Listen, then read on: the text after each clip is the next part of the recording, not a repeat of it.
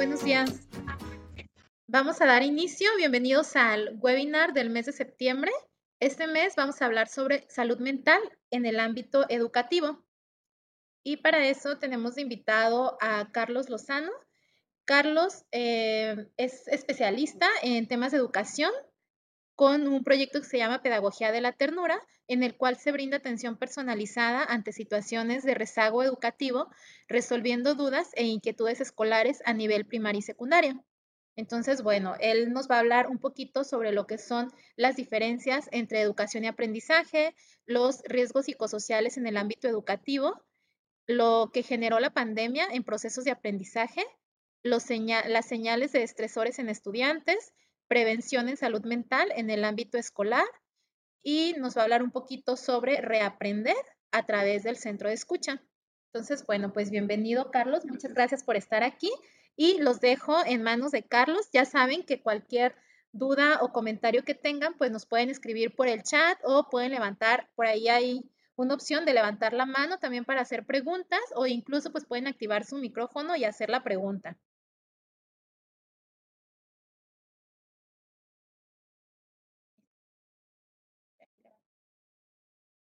Buenos días a todos y muchas gracias por, asistir a este webinar del mes de septiembre. Espero todos se encuentren bien con esto de la situación de los sismos que tuvimos hoy en la madrugada. Y pues sin más por agregar, vamos a comenzar con esto. ¿Y ¿Qué es la salud mental? Iniciando por lo más básico, como lo vimos en la escuela, como lo hemos visto en toda nuestra carrera, o personalmente así fue, es conceptualizar todo. Ah, la OMS conceptualiza la salud mental, así como otras organizaciones, en resumen, como un estado de bienestar. Bienestar en, capacidades en cualquier ámbito de nuestras vidas, ya sea social, ya sea individual, familiar, en este caso educativo. Y pues comenzando por esto, vamos a hablar de los dos conceptos principales de lo que se trata este webinar, es la educación y el aprendizaje. Ah, quiero dejar claro algo de una vez había temas a considerar en cada uno de estos subtemas del webinar. Sería, estarían marcaditos con, con rojo en su pantalla y por favor, como son temas algo, bueno, bastantes temas, si, como dijo Laura, si tienen alguna duda, no, no se preocupen por interrumpirme, pueden levantar la mano en el momento que la tengan, porque tal vez dejándolo para hasta el final se pueda, se pueda olvidar. Ahora sí, conceptualizando educación y aprendizaje.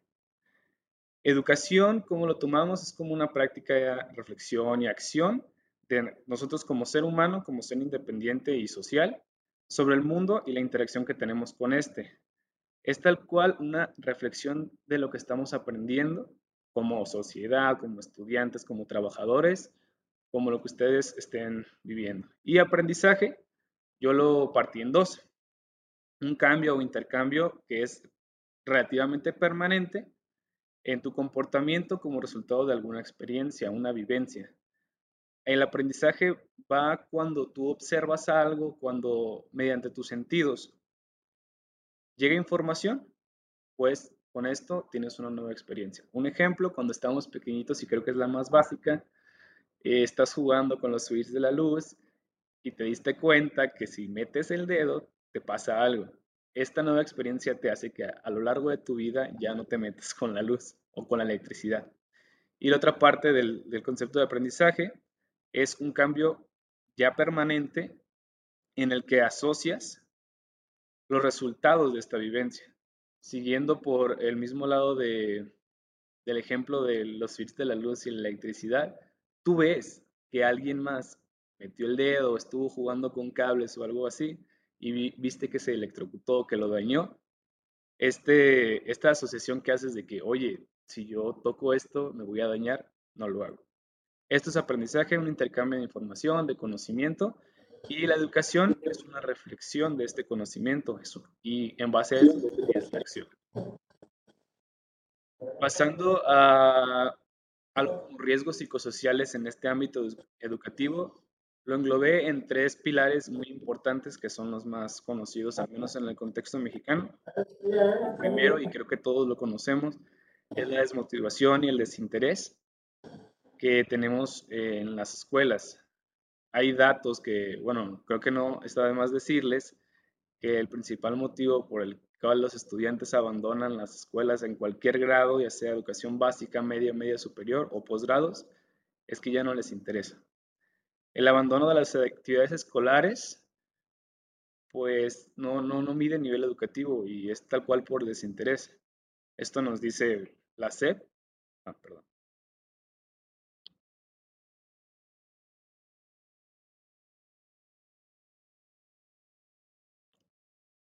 Esto nos, nos propuso la SEP en el 2004 y hasta el día de hoy, ya varios años después, se sigue presentando. ¿Qué genera la desmotivación o por qué se genera el desinterés educativo? Principalmente por la falta de recursos económicos.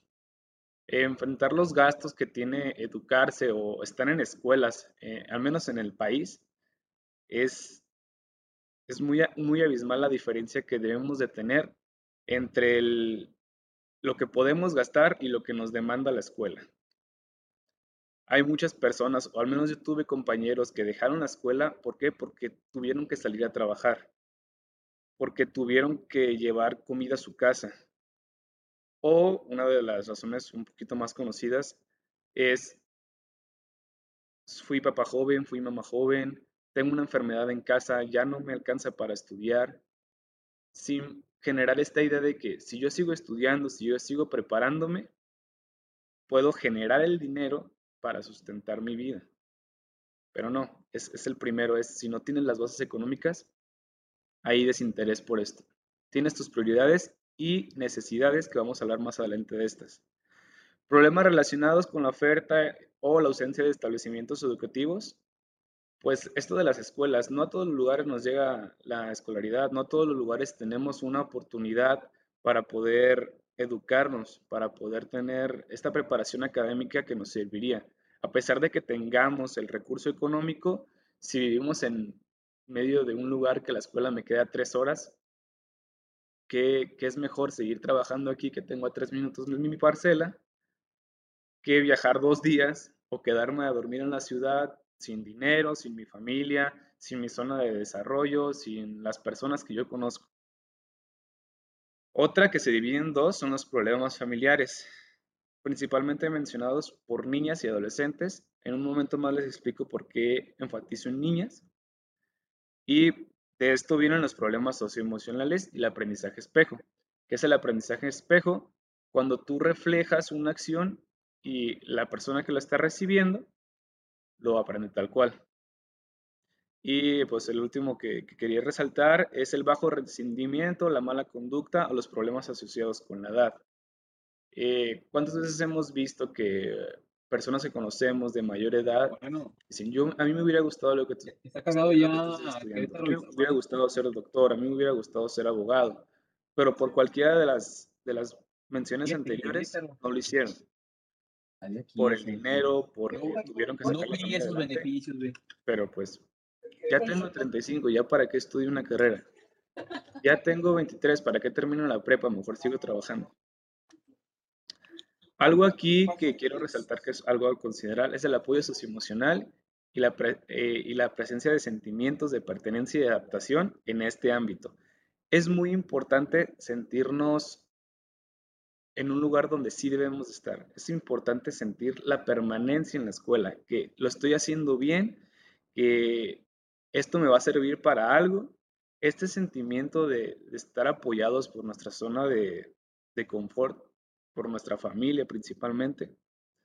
Sentir que en el lugar o la decisión que tomamos de estudiar esa carrera o la decisión que tomamos de salirnos de nuestra ciudad para ir a estudiar la prepa, la primaria o cualquier, cualquier grado escolar, que lo estamos haciendo bien.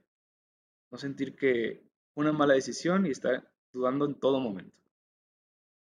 Otro riesgo psicosocial son los estereotipos de género. Como los mencioné en la, en la diapositiva pasada, aquí tengo un dato. El 26.5% de las mujeres y el 5.7% de los estudiantes varones perciben ser violentados en el ámbito escolar. ¿Por qué es importante apoyar a las estudiantes mujeres? Voy a hacer énfasis en las estudiantes mujeres. No quiere decir que los estudiantes varones no reciban esta violencia. Porque, como se les dijo en las primeras diapositivas, la educación es la forma en la que reflexionas con tu alrededor. Es la forma en la que tú tomas una acción en base a tu experiencia. Entonces, ¿qué pasó aquí? Que al menos en el contexto mexicano, a lo que yo he percibido y claramente no es en todos los casos, las estudiantes mujeres tienen este aspecto de que tú tienes que ser sumisa, tú no juegas fútbol, tú no compartes con niños, hasta en la misma secundaria o primaria, ya en esos grados escolares básicos, te dicen, oye, tú debes de llevar falda, oye, tú debes de llevar tus medias, oye, tú no puedes hacer esto rudo, oye, tú quédate aquí. Es un espacio muy limitado. En este perfil de sumisión que se le educó desde instituciones eh, como las escuelas o conventos o donde sea que se hayan instruido a las mujeres, se les educó limitadamente a sumisión y el ser violentadas agravaba más. También las opiniones discriminatorias basadas en ideologías no es intencionado por la escuela, porque así históricamente vienen, eh, vienen las, los ideales escolares. Esto que les mencioné de que las niñas deben de hacer esto, los niños deben de hacer otro. Esto es un estereotipo de género que es un riesgo para la adaptación escolar. Para eso que les mencioné del sentimiento de pertenencia. El sentirse sumisa y estar alrededor de mucho, mucha violencia o muchos niños que están jugando muy, muy rudo. O también viene otro caso, el cual es el pelo largo. Es algo muy o bueno, como tengas el pelo de colores, largo, muy corto, eh, de cualquier forma. Esto entra dentro de las normas o creencias o mismas ideologías que hay en las instituciones escolares. Esto no es para una crítica de las escuelas, pero es un riesgo psicosocial que tienen los estudiantes en cualquier nivel de educación, desde universitarios, desde posgrados, hasta lo más básico que puede llegar a ser el kinder. Tú debes de estar así, así, así, para poder estudiar. Tú debes de ser de esta forma para poder estudiar. Hay que considerar, considerar que respetar la individualidad del estudiante es importante para su desarrollo de adaptación escolar. Quitar ese riesgo, si podemos quitarlo desde casa, excelente. Pero si no, como padres de familia o como estudiantes universitarios o de posgrados, tenemos que tener en cuenta este riesgo psicosocial que se puede presentar el estereotipo de género. No hay una justificación para esto, pero hay que tenerlo presente para saber manejarlo. Y también no debemos de perder la responsabilidad de guía en caso de que sean estudiantes menores, ya sea prepa hacia abajo, primaria o incluso en el kinder. Y pues quise agregar un pilar que es algo, mm, se podría decir, nuevo en el tema educativo, que es las poblaciones neurodiversas en este caso específico educativo, necesidades educativas especiales. Esta es una atención específica durante el proceso de escolarización que es de acuerdo a las capacidades personales de cualquier orden que ustedes quieran, físico, psicocognitivo, sensorial e incluso social. ¿Cómo se determinan estas necesidades educativas? Quiero recalcar, recalcar aquí que no es una capacidad, no es una discapacidad, no es una limitante y no es algo por lo cual tengas que segregar o desvincular al estudiante del espacio educativo. Aquí le pongo claramente que son capacidades personales. Yo puede ser que aprenda de una forma más kinestésica, más con mis sentidos, más haciendo con, con las manos.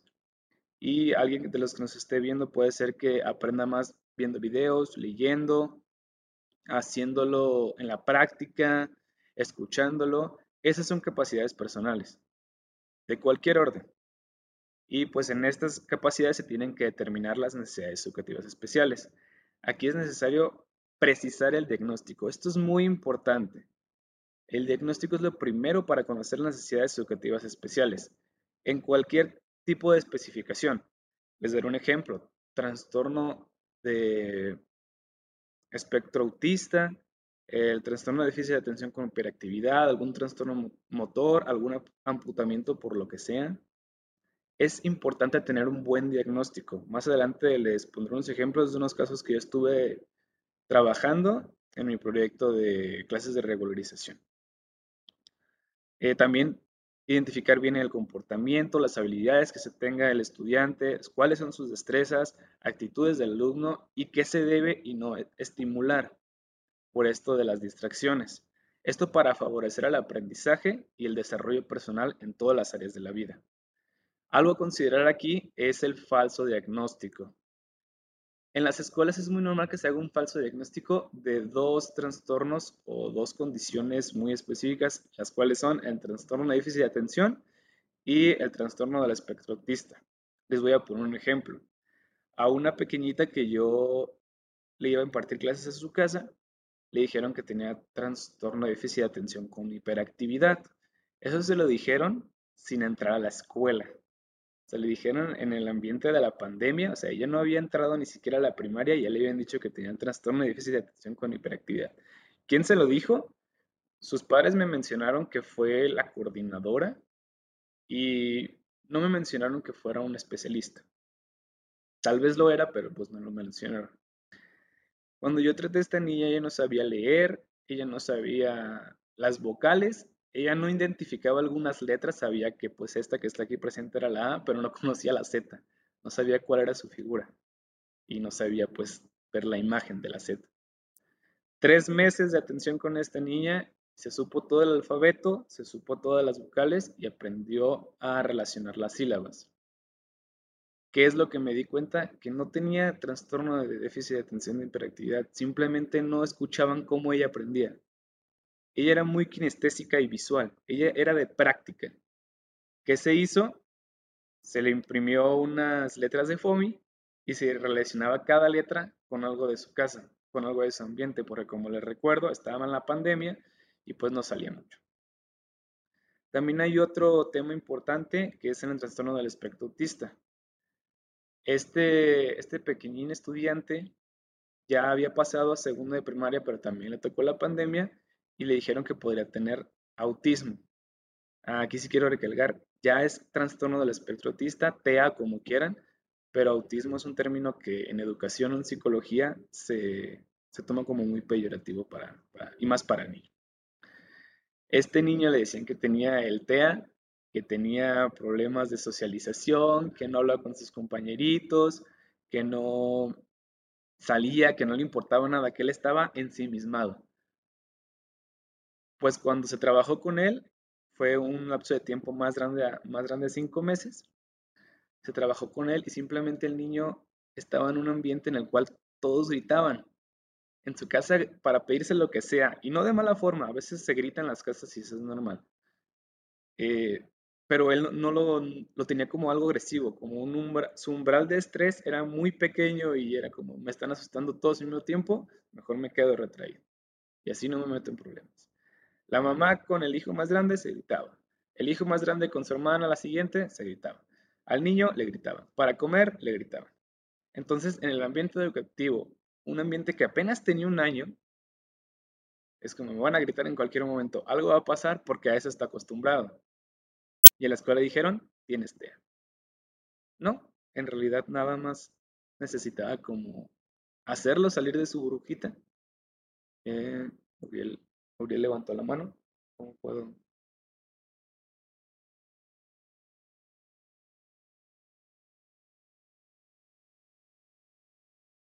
Sí, este, ¿me escuchan? Ahí? te escucho. Ah, mira, ahorita de lo que mencionas eh, sobre el espectro autista, sí pasa mucho. Este, yo ahorita eh, estoy en mi último en mi último cuatrimestre de psicología y he estado trabajando en una escuela primaria. Y ahorita, de hecho, que mencionas de este jovencito, de este niño, eh, a mí también me ha tocado mucho esta parte, en la parte educativa, este, este tipo de mal diagnóstico que también puede ser precursor para la deserción escolar. A mí me tocó con un niño pequeño de seis años en primero el año pasado, que también tenía este tipo de rasgos de que le costaba trabajo aprender, casi no hacía actividades, eh, tenía ataques de ansiedad, este, incluso fobia social, no interactuaba mucho con sus compañeros. Y la sugerencia de, de la directora incluso y de la maestra fue eh, como hacer de lado al niño este, y, y este, o sea, cambiarlo de escuela. Pero la escuela no, no brindaba ninguna otra alternativa. Aquí lo que nosotros tratamos de hacer fue como, primero que nada, diagnosticar qué tipo de trastorno eh, tenía, porque pues sí se puede prestar como a TDAH o a TEA, este, y yo me encargué de este chico. Ya dentro del trabajo que estuvimos haciendo, encontramos que el chico tenía, eh, era muy asociativo, él aprendía igual de manera kinestésica con las manos. Sí teníamos que trabajar como la parte de la ansiedad, la parte de, de la ecolalia, porque también es un problema complicado para la comunicación. Y en fin de cuentas logramos integrarlo. ¿A qué voy con este ejemplo? Que algo que también deberían de tomar mucho las escuelas o incluso como papás, como psicólogos, como maestros, eh, lo que sea, es también el intentar contener a nuestros estudiantes o a las personas que están aprendiendo para que así no, no caigan en, en, la deserción. Entonces, será, solamente será el comentario que quería hacer. Ah, muchas gracias, Uriel. Y es cierto, es, es muy importante tener esta contención y saber cómo manejar este riesgo, porque es un riesgo latente. Estos, estos tres casos que les puse son los más latentes en México. Y como le pasó a Uriel, como me pasó a mí, a muchas personas le pudo haber pasado, pero no tienen el conocimiento de qué se debe hacer o cuáles son las alternativas para esto. Gracias por la participación, Uriel. Eh, quiero dejar algo en claro que hay más riesgos psicosociales dentro del ambiente educativo, pero estos tres se me hizo los más resaltantes. Así como las situaciones de violencia, el bullying, todo esto es algo que tenemos presente y conocemos desde demasiado tiempo, pero estos son los menos visibilizados. Como le pasó a Uriel, pues lo separaron, lo identificaron, entre comillas, porque no sé si se le hizo un, diagnóstico preciso o tuviste la oportunidad de hacerlo, pero lo querían segregar. No querían incluirlo, ni siquiera querían integrarlo, simplemente lo hicieron a un lado para seguir con el, con el trabajo normal. Y no es justificante, pero tampoco las escuelas se les da una preparación para esto si ven cualquier eh, tipo, modelo educativo, cualquiera, cualquier planificación, cualquier currícula, no encuentras alternativas y también no te las ofrecen. No hay una oferta tal cual de, de qué puedo hacer en esto. Es algo considerable falso diagnóstico. Se tiene que ir a hacer un diagnóstico con un especialista, un pedagogo, un psicopedagogo, un psicólogo tal cual. Hay varios lugares y por su cercanía al menos el que yo siento que es más céntrico, es el INCIE que está en el Hospital Civil. Si lo necesitan ya después, le puedo hacer llegar la información del, lugar a Laura para que en la publicación de esta, de, esta sesión grabada se les pueda compartir. Ahora, ¿qué generó el aprendizaje? ¿Qué, ¿Qué generó la pandemia en el proceso de aprendizaje? Primero hay que contextualizar qué es lo que vivimos, porque así, sin sonar exagerado, Nuestros estudiantes, nuestros hijos, nuestros hermanos vivieron un hecho histórico, una pandemia en la época moderna. Nos encerraron a todos. En México, el 17 de marzo de 2020 fue un cierre parcial. Fue ese puente de Benito Juárez que dijimos va a durar tres semanas y vamos a volver a salir. ¿Qué pasó? Que al mes siguiente, a los meses siguientes, el 20 de abril del 2020, se cerraron las clases. No volvimos a la escuela. Aquí quiero tener en cuenta a cierta población específica. Los estudiantes de primer año de primaria, primer año de secundaria, primer año de preparatoria, primer, primer año en cualquier licenciatura, semiescolarizada, lo que quieran. ¿Qué pasó con ellos? Era tal cual un contexto totalmente diferente y espero todos aquí hayamos, hayamos tenido la posibilidad de vivirlo. Era una experiencia nueva, y como dicen muchos de los autores que son catedráticos en, temas de educación, la escuela es nuestro primer lugar para desarrollarnos socialmente. ¿Qué pasó con los que entraron y no lo vivieron? Que su desarrollo social siguió siendo en su casa. Después pasamos a agosto del 2021, se cambió a una modalidad híbrida en la que se tenía clases virtuales y de vez en cuando, gracias, de vez en cuando se iba a entregar exámenes, entregar proyectos y la junta solo para padres. Ahí ya hubo una interacción entre dos elementos importantes en el proceso educativo, que son padres y maestros, pero el que recibe toda la información no salió de su casa. No supo cómo es la escuela, no conoció más que de aquí hacia arriba a sus compañeritos, no pudo socializar, no pudo formar lazos o vínculos. ¿Quién de aquí de las personas que pudieran tener una relación o que están casadas por, por el civil, por la iglesia, lo, lo que sea, ¿quiénes de aquí no conocieron a su pareja en la escuela? Y estas personas que vivieron este hecho histórico no tuvieron la oportunidad de hacerlo de forma adecuada. En la última parte de esta línea de tiempo, el agosto de 2022, se regresó a clases presenciales en una modalidad pues totalmente presencial y claramente con las limitantes e indicaciones de la sana distancia, que se va con sus cubrebocas. Yo vi y llevo a mis primos a sus escuelas que tienen que ir con sus cubrebocas. Ponen las mismas escuelas, no tienen la, la, cultura de seguir poniendo gel o desinfectar, pero ya se va a clases presenciales en su totalidad. Pasaron dos años de esto. En estos dos años fue la mitad en clases híbridas, entonces los estudiantes de preparatoria y de secundaria, algunos no se conocieron. Y si se conocieron fueron dos semanas para salirse a media primavera y ya no volverse a ver más que por, por la virtualidad.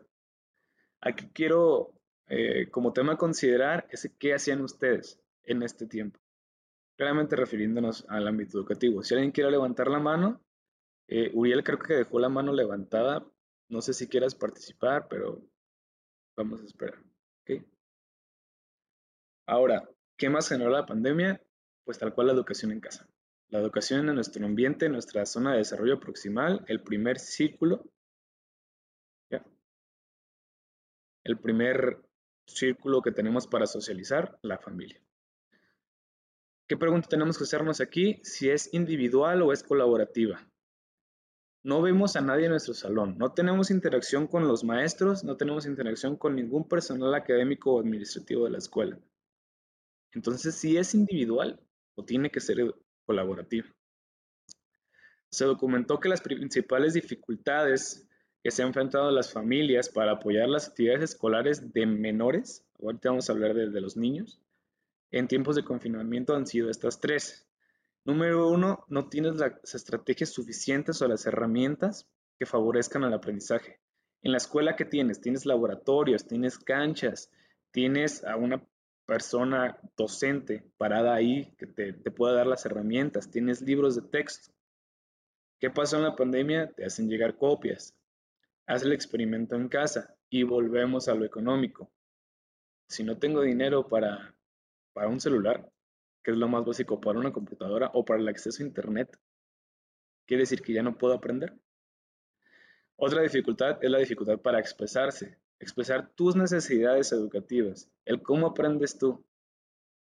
Ahí no tenías alternativa, tenías que estar diciendo, profe, pero yo no puedo comprar un libro, el profe no te escucha, el profe no sabe encender la cámara. Que eso a mí me tocó como estudiante cómo expresar que no le entiendo a esto si el maestro nunca se conectó. Y si en mi casa yo estoy estudiando la preparatoria y no hay nadie en mi casa cuando tengo preguntas. Y otra sería la poca comprensión sobre los métodos que utilizan los profesores. El cambio generacional de profesores, en su mayoría, tocó en muy mal tiempo para hacerlo virtual. Muchos profesores no sabían utilizar el medio, el, el, el Zoom, el Meet, cualquiera de estas, no, sabían utilizarlo, no sabían prender la cámara, no se les escuchaba. De ahí vienen estos memes de se le escucha profe, cualquier cosa, no, no pasaba. Y esto tampoco ayudaba a los niños a comprender, porque no le vas, un niño no le va a estar enseñando a un profesor. Otra cosa que generó la pandemia es la colaboración a distancia. Regresamos a la pregunta que les hice al principio de estas diapositivas, que era si es colaborativa o individual. Se crearon muchos espacios para colaborar a distancia, como las videollamadas, los mismos, el mismo Discord, las series, en, eh, las series de clases en Twitch, Julio Profe en YouTube, cualquier profesor que te explicara cualquier cosa en TikTok. Estos espacios fungieron como herramienta alternativa y espontánea porque no creo que haya, alguien haya merecido y hoy quiero ser un maestro en línea, o al menos no, no lo creo yo. Este, este proceso de colaboración a distancia no es unidireccional, eh, quiero dejarlo en claro que se puede empezar por cualquiera, pero vamos a comenzar explicando la construcción de un grupo para la solución de estos problemas. Se tiene que construir el equipo y no tanto puede ser un problema, tiene que ser una tarea tal cual. Eh, ¿Cómo exponer? O vamos a presentar nuestro trabajo final. O voy a presentar mi ensayo. Voy a presentar mi tesis. Voy a defender mi tesis. También realizar estas tareas de una forma estructurada. Si ya se tenía una dificultad en la presencialidad en la escuela de cómo estructurar mis tareas o cómo estructurar mi proceso de aprendizaje o cómo estructurar algo básico como una exposición, en línea se tiene que estructurar más porque no puedes hablarles en la cercanía. Alguien puede estar en la colonia Oblatos y otra persona puede estar en puerta, aquí en Puerta de Hierro y pues, ¿qué, ¿qué voy a saber o cómo me lo vas a explicar? Se tiene que hacer una estructura para presentar lo que sea. También y algo importante, por eso lo puse en medio, que es como el pilar, es el interés en la actividad. Si a mí me pidieron explicar algo que no me entra por ningún lado, pues hay que generar un interés. Tal vez con un hobby mío se relaciona el tema, ahí puede ser una alternativa. Hay que encontrar alternativas para el mismo interés, porque si no caemos en esto de la deserción por el desinterés caemos en desmotivarnos porque no siento que sea para mí. ¿Cuántas personas no desertaron de sus licenciaturas, de sus carreras, porque decían que la modalidad virtual no funcionaba? Porque no les servía, porque así no aprendían. También el coordinarse el grupo. De nada te sirve tener una estructura si no sabes trabajar en equipo. Ahorita al final les voy a dar una recomendación de un libro para esto. Sé que ahorita ya tenemos la presencialidad, pero las personas o si ustedes conocen a alguien que se haya mantenido eh, de esta forma de educación virtual, pues le, le, puede servir. Y el acceso a la información. Volvemos a lo más básico. Si no tengo una computadora, a pesar que tenga todo esto, no me va a servir de nada. Si no tenía un celular con internet, a pesar de que mi niño sea muy listo, si no tengo una buena comunicación con la maestra, el niño no va a poder dar su, su 100. Y algo a considerar aquí es que a pesar de que se tenga estos cinco pasos para una colaboración a distancia, dificultan la socialización, dificultan este aspecto importante de la escuela, de relacionarme con mis compañeros, de conocer solo del pecho hacia arriba a una persona, y ya después la ves en la escuela y ¿quién eres? Eh, ¿Sobre todo de las dudas? Sí. Eh, vamos a dejar un tiempecito para ver si alguien tiene más dudas con respecto a esto. Vamos a pasar a los estresores, pero bueno, creo que no. Ahora, señales de los estresores en estudiante. ¿Qué, cuáles son estas alarmas de que puede estar desvinculándome de la escuela y yo no me doy cuenta? ¿Qué es el, e, estrés, el miedo, la ansiedad? Es algo natural, tenemos que saberlo. El estrés es una respuesta adaptativa ante señales de peligro, amenaza o daño es esto, los pelos de punta, es voltear y asustarnos, es la reacción a cualquier señal que nosotros consideremos o percibamos como amenaza. Con esta relación que tenemos de qué es el estrés con nosotros los seres humanos, el niño o el estudiante toma, toma el estrés como, como una forma para hacerse un umbral del peligro, para de que, oye, voy caminando por la calle, pero esta calle la conozco, así que no hay tanto peligro. Tal vez sea peligrosa por la zona en la que estamos, tal vez sea peligrosa por la hora, pero nuestro umbral no nos dice que hay tanto peligro. ¿Qué pasa cuando el estudiante, el niño, el licenciado, cualquier persona, el estrés supera su umbral?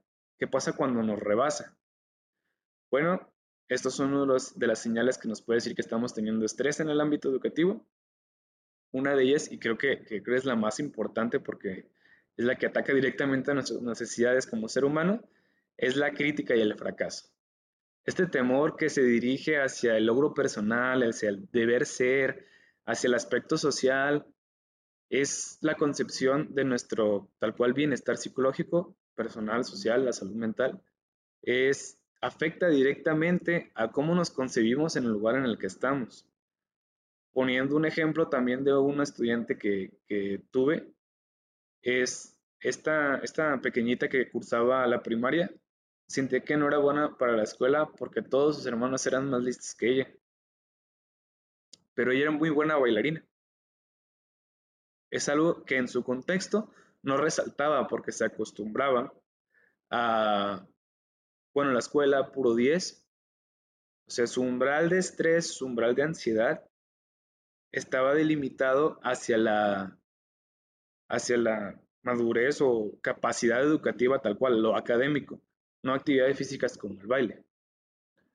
Empecé a relacionar cosas del baile con esta niña, mi poco conocimiento que tengo del baile, y fue mejorando gradualmente. También otro estresor es la incertidumbre o lo desconocido. Aquí podemos volver al tema de la pandemia o podemos volver a cuando pasamos de un grado escolar básico a un grado escolar medio superior. Yo no sé qué está pasando aquí. O también a las personas foráneas que salen de sus, comunidades, de sus, ciudades para ir completamente a algo diferente. Yo no sé qué está pasando y mi umbral del estrés me dice, aquí hay amenaza porque no conoces nada. Esto es a considerar porque a pesar de que estamos muy buenos en la escuela, tal vez no somos muy buenos en otras escuelas.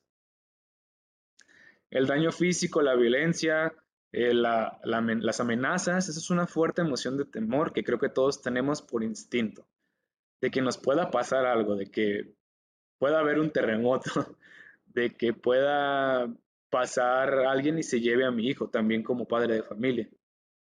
Como docente, ¿qué puede pasar? Eh, que el papá de, tal niño me amenazó físicamente que me va a matar si no pasa su hijo. Ahí ya que hago yo como docente, pues lo paso, pero ¿dónde quedó mi, pues, el respeto que debo de tener, mi, mi figura de guía en el aprendizaje? Si es así, pues quien me genere más estrés pasa con 10. También las estresores que pueden ser de carácter afectivos estas dificultades con los sentimientos, con las emociones, la expresión de las mismas, el interés a que no estoy, eh, no estoy satisfaciendo mi, mis necesidades de aprender sobre algo o que no se tenga una, una respuesta adecuada para exteriorizar las emociones. Y algo que va de la mano es la pasión por lo que hago. Esta es la alegría o la diversión, la felicidad, lo que ustedes quieran, por lo que estoy haciendo no experimentar esta alegría por algo que me gusta también es un tema de desinterés o desmotivación. Como, como lo mencionaba anteriormente, es la respuesta al creo que me equivoqué de carrera, creo que no soy bueno para esto, creo que mejor me hago futbolista, creo que mejor me hago bailarín, cualquier cosa. Este, ah, este sentimiento de pertenencia es importante tenerlo porque si no se tiene, si no se satisface, puede generar, puede superar nuestro umbral de estrés nuestro umbral de ansiedad. Y si alguien está estresado, si alguien tiene muchas cosas en la cabeza, no puede aprender de ninguna forma, o al menos se limita mucho. También puede caer en esto, que quiero, quiero aclarar que también puede caer en esto con los padres. En el caso que nos mencionó, mencionó Uriel o el ejemplo que les puse yo anteriormente, ¿qué pasa si a mi niño pues le dijeron, oye, pues tienes TDAH, lo siento, este, eres muy inquieto, tienes TDAH, salte de la escuela? Esto ya genera estrés a uno de los elementos importantes en el proceso educativo, la familia. Si el niño no entiende qué le está pasando y la familia menos, y no se tiene cercanía con un docente, alguien en el ámbito educativo que pueda explicarle, pues hay incertidumbre, hay estrés, y el estrés no te deja saber o no te deja manejarlo de la forma más adecuada.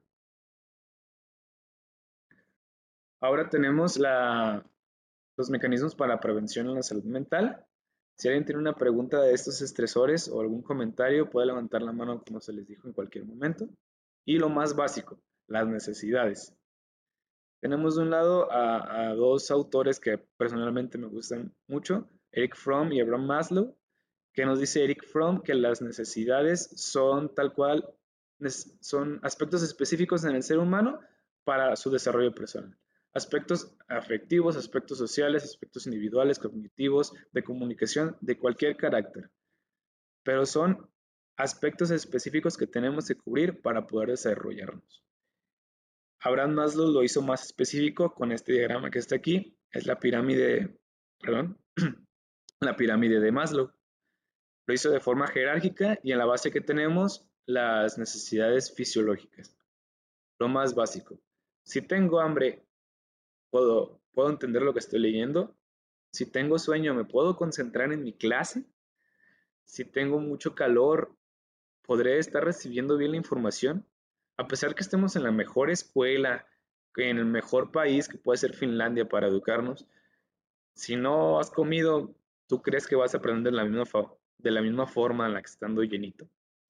Después, en el siguiente escalón, tenemos eh, la seguridad y la salud.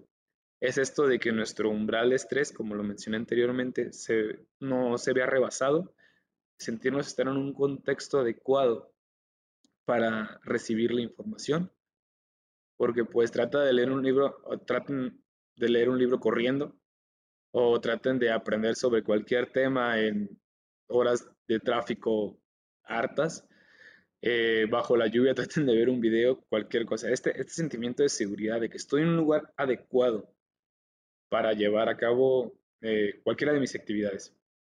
También este aspecto afectivo en el siguiente peldaño es el sentimiento que lo estoy logrando, a tener esta pasión por hacerlo.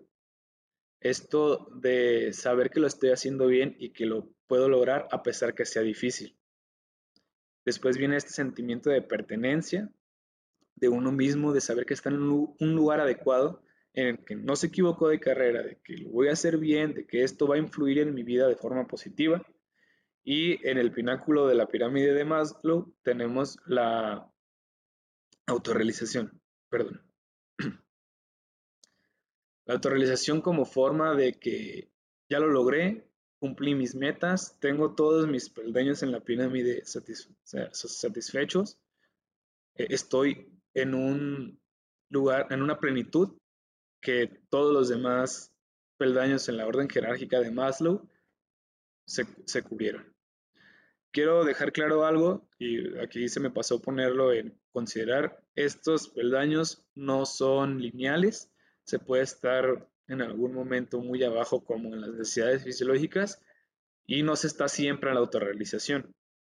Hay que saber que a lo largo de nuestra vida educativa se, está avanzando. Por eso son los grados educativos, la educación básica, que es la primaria, la educación mm, semi, semi superior, que es la, preparatoria, aquí también entra la, el intermedio, sería la secundaria, y la educación superior, que serían licenciaturas, posgrados, etcétera, etcétera.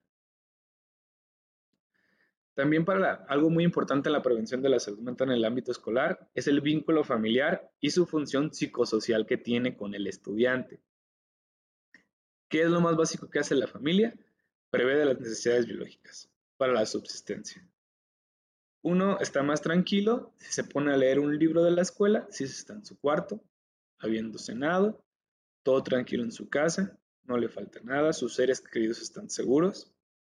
También la familia construye esta matriz emocional que es la zona de desarrollo próximo, la zona social más próxima que es tu familia, y tus relaciones afectivas con ellas están bien, tranquilas. Si no tienes problemas en tu casa, se le puede, se puede aprender mejor, se puede hacer más actividades de forma más tranquila y no te genera un estrés de que estoy en mi clase de matemáticas avanzadas en alguna ingeniería, pero en mi casa me están diciendo que por qué hago esto.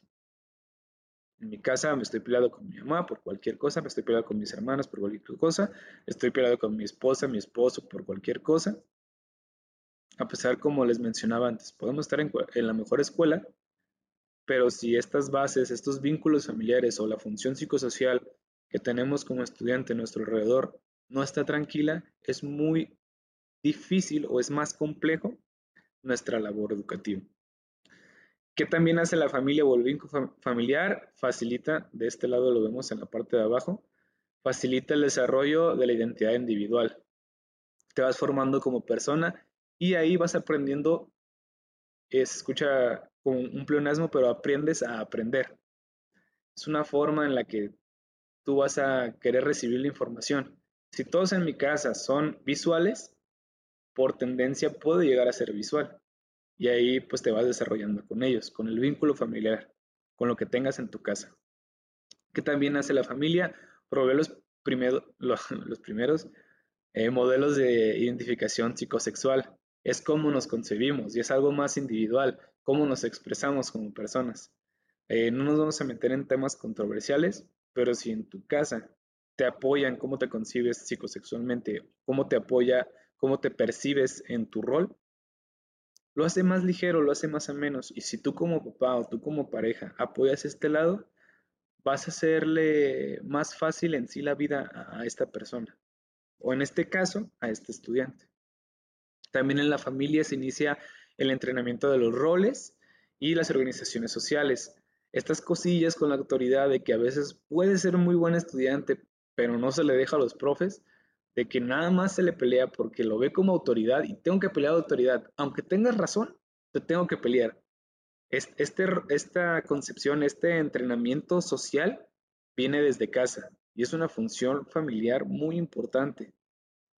También se le, educa y estimula, o tal vez no se le estimula, en, en su forma de aprender y su forma de desarrollar su creatividad, así como lo más importante que es las bases de nosotros como ciudadanos o como parte de una sociedad, es transmitir nuestros valores, nuestra ideología o nuestra cultura. Aquí hay algo a considerar en esta última parte, porque hay una frase que yo he escuchado mucho de yo no lo eduqué así, yo no lo eduqué de estar rebelde, yo no lo eduqué de pintarse pelo. Sin mi familia, por poner un ejemplo, son muy católicos, son muy cristianos y la muchacha, el muchacho o como se, se exprese, te dice, no, pues yo, no, yo soy ateo, yo no creo en Dios, yo creo en Buda. Y tú como papá o como pareja, como tutor, dices, yo no lo eduqué así, sí se lo educó así, eso viene desde casa. Esta ideología inversa a la que hay en casa suena redundante y suena algo ilógico, pero sí, viene sí es culpa de la casa, o si el motivo es la casa. Porque pueden ser varios factores. O se le hartó tanto con el catolicismo, o se le hartó tanto con que tú tienes que ser doctor, se le hartó tanto con cualquier religión que expreses, se le hartó tanto con decir tú tienes que hacer esto y esto y esto y esto. Recordamos que una de las de los peldaños en la pirámide de Maslow es el sentimiento de pertenencia y la, sensación afectiva. Si no se ve satisfecha la afectividad, si no siento que me están escuchando donde estoy, pues voy a hacer lo que yo quiera. Y se, se, se transmitieron de forma adecuada los valores, se transmitió una ideología muy precisa y muy insistente, se transmitió esta cultura, pero yo no la quiero tomar. Se tiene que generar este interés desde el hogar, en cualquier cosa pero más específicamente a, la ideología que van a manejar.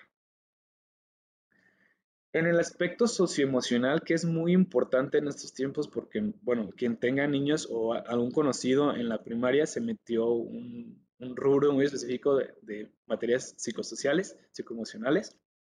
En el aspecto socioemocional resulta totalmente evidente para la prevención de la salud mental.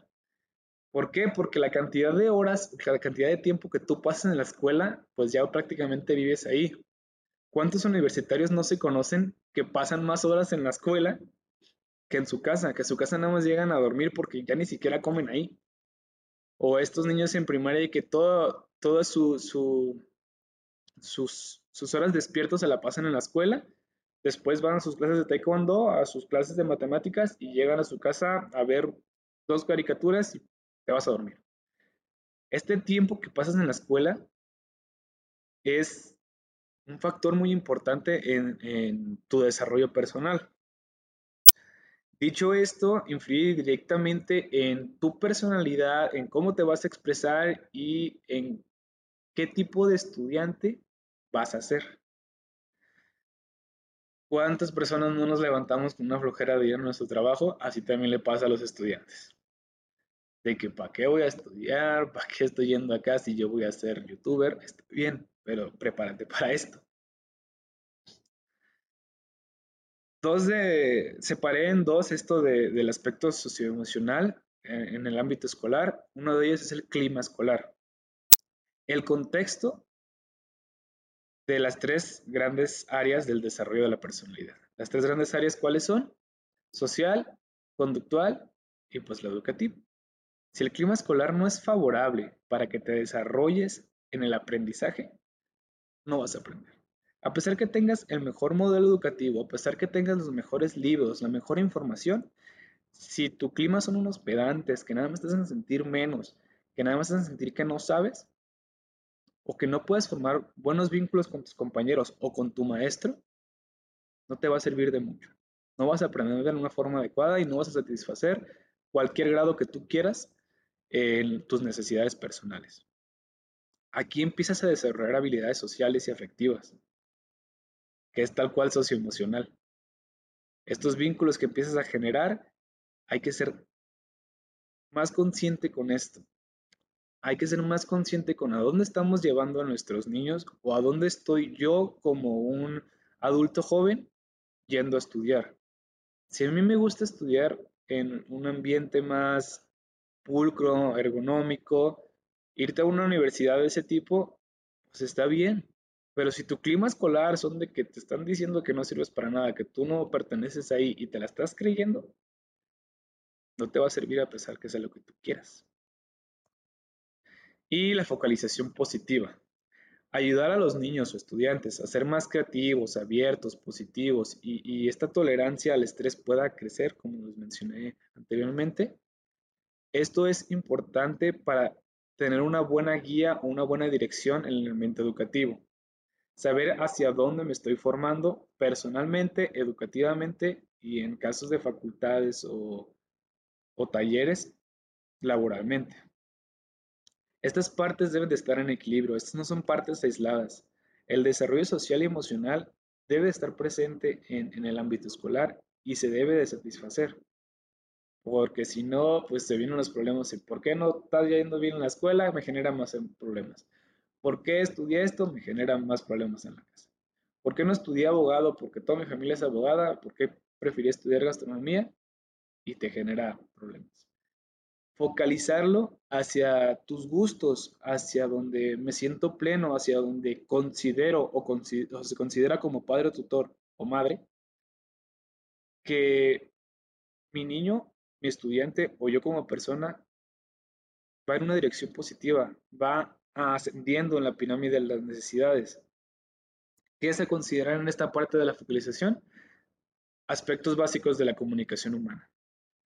Si yo no sé cómo transmitirle que no quiero estudiar leyes a mi familia, y si yo no sé recibir estas noticias como padre de familia de mi hijo, a pesar de que se tenga toda la buena intención, a pesar de que se le dé un clima de apoyo, pero no lo apoyas para hacer lo que él quiere hay que ser receptivos, pero que sea mutuo, que sea una comunicación de recepción, toda información, recepción, toda información, así en todos los grados de la vida, pero precisamente en la escuela es importante la comunicación.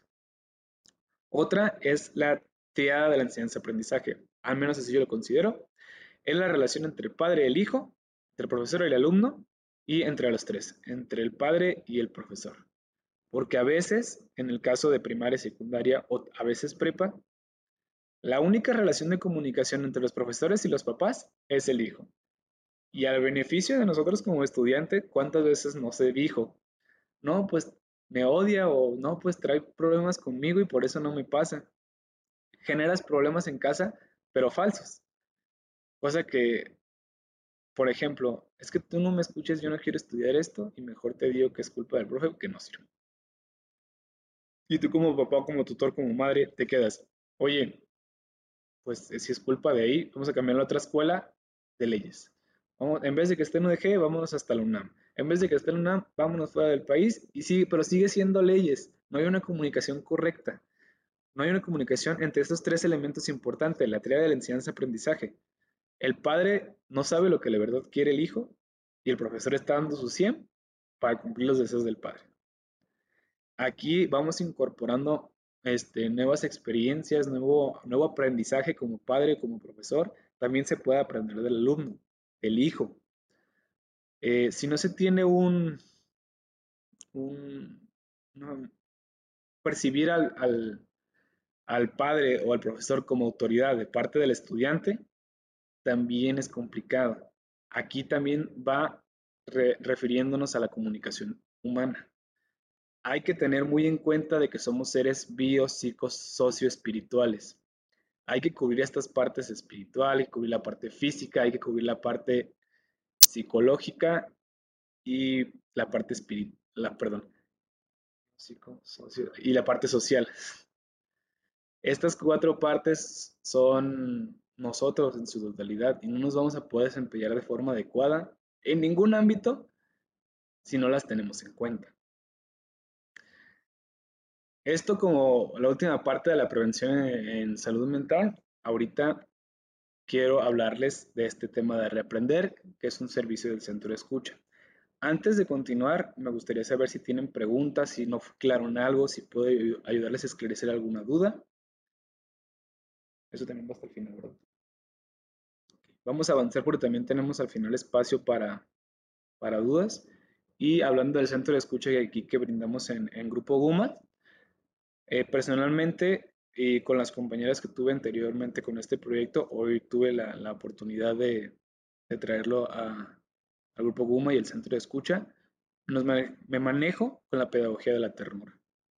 Eh, tengo tres pilares de la doctora Lidia, que es una de las precursoras en esto de la pedagogía de la ternura. Son tres pilares que personalmente yo son los que trabajo en mi forma de dar estas clases de regularización, de esta, de esta forma distinta de aprender o reaprender. Una de ellas es concebirnos como un ser que siente, aprende, piensa y actúa, y todo al mismo tiempo, eh, en el mismo lugar. Todo con lo que nos rodea. Sentimos, percibimos la información. Aprendemos de la información pensamos qué vamos a hacer con esta información y en base a todo eso actuamos y nos desarrollamos como persona. Esto vamos a aterrizarlo en un ambiente escolar. También el saber popular o lo que conoce el niño. Cómo llega a la escuela, de qué mundo viene y este mundo se tiene que fundir con tu ambiente académico. Tienes que hacerlo empatar. Si no quieres que sea el mismo, está bien. Cada quien tiene la forma de educar en su casa y cada, y cada escuela tiene su ideología, pero al menos hay que hacerlos empatar, hay que ser colaborativos, hay que ser mutuos, que al final de cuentas en las escuelas o en el proceso de aprendizaje e, es eso, enseñar algo, saber leer, saber escribir, saber formular una tesis, saber la metodología para hacer la tesis. ¿eh? O sea, nos vamos de extremo a extremo. Esto es en cualquier nivel educativo. Y un pilar que es más eh, personal que comparto mucho con la doctora Lidia es la reflexión a las características y a la calidad que me ofrece la escuela y lo que yo necesito. La escuela es casi cercano a la perfección. La escuela me da todos los libros, todas las ligas, tengo acceso a todas las páginas, tengo computadora con iOS en mi salón, me dan una para que me lleve a la casa, pero si no es la forma en que yo aprendo, no me va a servir de nada. Hay que hacer la educación personalizada. ¿Qué necesito? ¿Cómo lo necesito y en qué momento lo necesito? No quiero decir que las escuelas tienen que ser así de personalizadas, pero es un rasgo que se debe de, tomar en cuenta para la educación. Y es algo importante y las bases en la pedagogía de la ternura que en el proyecto de Reaprender manejamos aquí en Google. Bueno, eh, aquí les tengo una poquita de bibliografía para consulta, con más estos temas. Y con esto de reaprender terminamos la, información tal cual. Eh, ahorita vamos a tener un espacio para las dudas, preguntas o cualquier tema que pudo haber salido. Aquí está mi número de contacto, eh, mi correo y también tengo un perfil en Facebook si se les hace más fácil contactarme por ahí. En la bibliografía de consulta tenemos la encuesta nacional de discriminación, para ver la actualidad que se vive en las escuelas. Hay un espacio específico en esta encuesta que podemos ver cómo están las escuelas en este año. Aquí yo pongo la de 2017 porque es la de más fácil acceso. Eh, para ver cómo estamos en las escuelas, para ver cuáles eh, o por qué motivo se le hace, hay bullying en este año. Eh, hay de todos los años, creo que la del 2022 todavía no sale, pero tiene la del 2021 que va a ser un poco ambigua por esto de la, de la educación híbrida. Después también tenemos eh, al señor Betancourt, al doctor Betancourt, que nos da conceptos básicos de la pedagogía de, la ternura. Este tipo de pedagogía se puede ayudar desde casa y si se puede empezar a, desarrollar en la casa y así salir de la escuela, qué mejor. Este libro es muy bueno porque son conceptos muy básicos, están explicados de una forma tal cual como un diccionario y nos ayuda a, entender eh, la necesidad de personalización educativa. Y al final tengo la revista iberoamericana de evaluación educativa. Aquí nos hablan de cómo está el contexto latinoamericano en temas de educación. Esta también se va actualizando cierto tiempo. Hasta ahorita está el volumen 5 y es muy interesante saber eh, aspectos educativos como qué currículas se manejan, cómo nos ven otros países, qué está aprendiendo mi hijo y por qué lo está aprendiendo, cuáles son las actualidades en la educación y sabiendo esas actualidades, por qué la escuela de mi hijo no la tiene. Películas que se recomienda ver en familia. Tengo aquí una película y una serie. Voy a hablarles primero de la película. Esta es una película mexicana que se llama El Estudiante. Sin hacer spoilers, esta película te habla de un aspecto psicosocial que es la edad es un señor egresado de muchas cosas, un señor muy, eh, muy entusiasta por aprender, que va a una escuela. Y pues con este corte algo cómico, romántico que tienen las películas mexicanas, está interesante ver cómo lo viven desde un punto de no niñez, o sea, porque la edad no es un límite para el aprendizaje. Y también está la serie, que esta película está en Amazon, pero creo que se cobra. Eh, no estoy seguro, pero sí está en Amazon. Y también está la serie de Yo Nunca. Cosas muy educativas, eh, de corte académico tal cual, así como la película Estudiante, no tiene esta serie de Yo Nunca de Netflix, pero tiene algo importante que es el aspecto socioemocional, el aspecto psicosocial. Aquí te maneja cómo está viviendo eh, el estudiante en la escuela cómo aprende, cómo ve por su futuro, cómo se relacionan sus redes sociales con, su aprendizaje. La protagonista es una persona súper inteligente, pero se le discrimina, se le limita, se mete en cada problema y pues por poner el ejemplo que es el, tal cual el primer capítulo en esta serie, ella pierde a su papá y por este estrés postraumático pierde la movilidad de las piernas. Y a pesar de que nosotros lo veamos como algo muy grave, en la serie te lo plantan como que toda la escuela se está burlando de eso. Entonces, esto nos puede ayudar a conocer el contexto de los, los, niños, el contexto de los jóvenes, el saber en qué grado están percibiendo la concepción escolar. Las dos muy buenas, las dos las recomiendo y si tienen oportunidad, véanlas. Ahora los libros recomendados. Para un ámbito más básico en la educación y como padres de familia o tutores o madres de familia, está el libro de Creo en ti. Son seis cuentitos, seis cuentitos que te hablan de cómo se desarrolla este aspecto de pertenencia, este aspecto afectivo para un buen desarrollo de los niños. ¿Cómo puedo ayudarle a niño mediante seis cuentitos que se puede leer en familia? Y también está aquí de John Maxwell, el libro del ABC del trabajo en equipo nos habla de que hay que tener en cuenta, y de verdad, es una recomendación personal que les doy, el trabajo en equipo es lo que de verdad te lleva al éxito. El éxito no es individual porque siempre te vas a desarrollar con personas, siempre te vas a encontrar personas que van o trabajar contigo o competir contra ti. El ABC del trabajo en equipo te explica el proceso para, para trabajar en equipo y alcanzar tus metas y las de tu equipo. pues muchas gracias, Carlos. Si alguien tiene alguna duda, recuerden que nos pueden escribir ahí en el chat, pueden levantar la mano y vamos a continuar con lo que es la encuesta de satisfacción.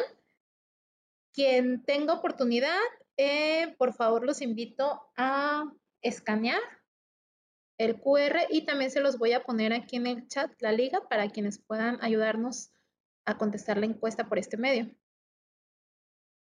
Listo, ahí lo tienen también en el chat.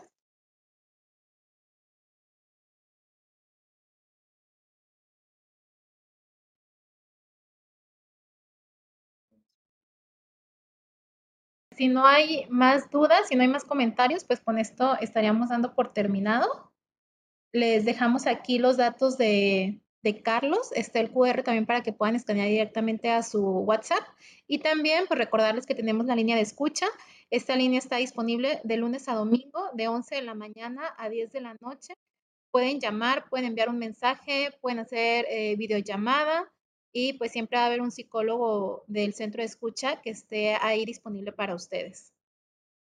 Bien, pues les agradecemos mucho a todos los que se conectaron. En el transcurso del día o el día de mañana les vamos a estar haciendo llegar esta información de lo que es la presentación. Vamos a subir también el video, la grabación del video a redes sociales para que si ustedes no lo pudieron ver completo o si tienen alguien a quien compartirles, pues también les vamos a hacer llegar el link ahí por WhatsApp, por correo electrónico, para que nos ayuden a compartirlo y pues nos puedan seguir también en redes sociales. Tenemos Instagram, tenemos Facebook y cada semana se sube un podcast nuevo en Spotify para que también nos sigan en esta red social. Y pues en las próximas semanas les estaremos compartiendo el tema del mes de octubre.